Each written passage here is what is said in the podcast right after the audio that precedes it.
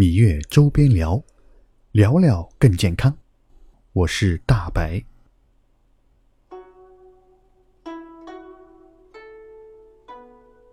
今天的芈月周边聊啊，我们一起聊一聊《芈月传》里面一个传奇人物，有着三寸不烂之舌的秦国国相张仪。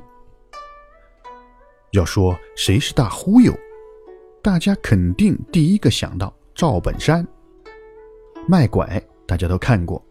好好的腿，没事你走两步，就能给忽悠瘸了。好好的人，来个脑筋急转弯，能忽悠傻了。但是要说起谁才是真正的大忽悠，赵本山恐怕还差得远。中国五千年来是不缺忽悠人才的。你比如说，楚汉争霸时候的萧何。三国时候的诸葛亮，唐朝的安禄山，这些都是超级大忽悠。在我国历史上有一个大忽悠满地开花的年代，正是《芈月传》所在的战国时期。为什么呢？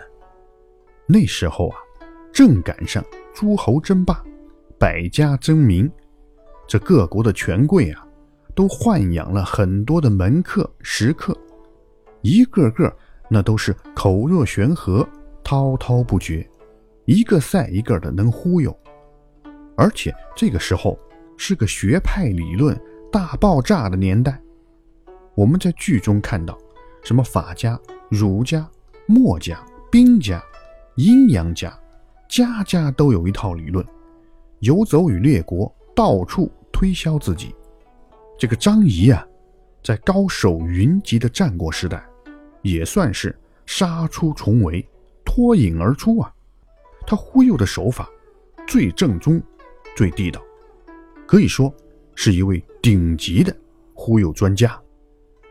在《芈月传》中，张仪一出场就镇住了所有人，借着芈月的帮助，用一篇下流文章迷惑了楚怀王，讲几句陈词滥调，征服了镇南后。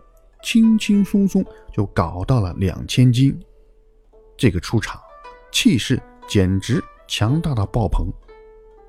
当然，这不是张仪最满意的作品，他的代表作我们在剧中呢也看到了，是在楚国实实在在的卖了一回拐，忽悠了楚怀王一把。电视剧里只是一笔带过，咱们呢不妨好好聊一聊。我们都知道，春秋五霸、战国七雄，到了战国年代，虽然号称七雄，但其实呢，有三个国家最为强大，那就是南方的楚国、西方的秦国和东方的齐国。这个楚国呀，一开始最强大。楚国上大夫屈原为了保证长期的霸权，鼓捣着芈月的哥哥楚怀王跟齐国结盟。这两个国家关系密切，打得火热。那秦国的惠文王嬴驷就坐不住了，这两家伙搞一块儿去，威胁太大了，必须给他来一个棒打鸳鸯，拆散了他。这个时候，张仪就自告奋勇：“大王放着我来。”张仪就去了楚国。我们知道楚怀王跟他以前关系不错呀，现在呢？人家又是秦国总理，不敢怠慢啊，为他举行了盛大的欢迎酒会。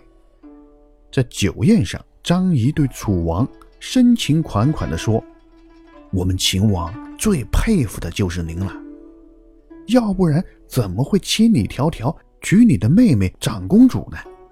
就是想跟您好好的结交，我张仪恨不得这辈子都给您当佣人。”看大门都愿意啊！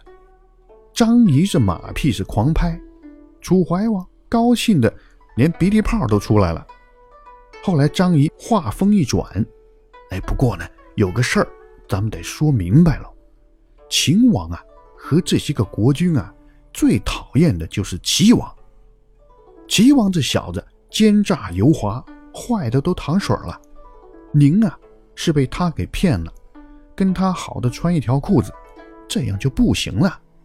您的秦王妹夫没法好好的孝敬您，我也没法给您当佣人呢。”这怀王听了以后，心说：“完了，我这真是交友不善呢。原来齐王在国际上的口碑这么差。”张仪一看有门，趁热打铁，说：“大王，您如果听我的，和齐国断交，那么我们秦国立即归还我商於六百里地盘，然后呢，我们成为好朋友。您看这多好！”楚怀王一听，太好了，二话不说，当时就同意了。第二天，楚怀王就派出使臣去齐国，宣布两国断交。然后又派人跟张仪去秦国接收商於的地盘没想到张仪到了秦国咸阳，忽然从马车上掉了下来，摔伤了，一下子请了三个月的病假，闭门不出。这消息传到楚国以后啊，这楚怀王头脑简单的本质就暴露无遗。哎，这个人啊。竟然没有怀疑张仪，反而怀疑自己，心想：难道是张丞相觉得我诚意不够，就又派了个胆子大的人到齐国去，把齐王骂了个狗血淋头。齐王气得半死，宣布和楚国一刀两断，并且把楚国列为无赖国家黑名单。其实呀，张仪这厮。根本就是假摔。在楚王派人骂齐王的这段时间，张仪派人找到齐王，偷偷的和齐国结盟了。当听到齐楚彻底断交的消息，张仪告诉楚国使者：“我在商於的地盘，名叫六百，总共六里地，那可是我的心肝宝贝呀！你让楚王都拿走吧。”楚国使者一听，差点得了脑溢血，一路大骂着就回国了。到了这个时候，楚怀王才知道自己是上当了，恼羞成怒，派兵攻打秦国。没想到秦国和齐国联合起来，一起打楚国。结果，楚国在丹阳之战中受到重创，损失八万大军。